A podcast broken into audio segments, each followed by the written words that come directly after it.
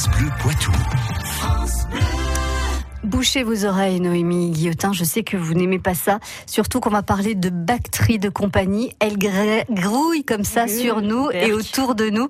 C'est la science infuse avec Jean-Michel Piquet.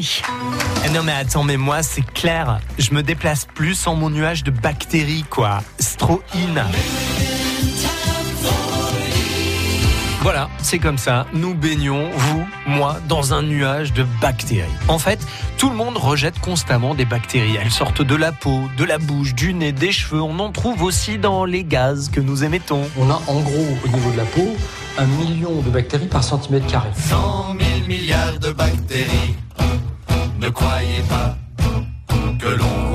Pour étudier la chose, des chercheurs de l'Oregon ont placé tour à tour des cobayes dans une pièce totalement stérile. Après leur passage dans la pièce, les chercheurs ont recueilli l'air ambiant pour l'analyser. Verdict, les scientifiques ont été capables de dire quand la pièce a été occupée ou pas par un cobaye, mais c'est pas tout.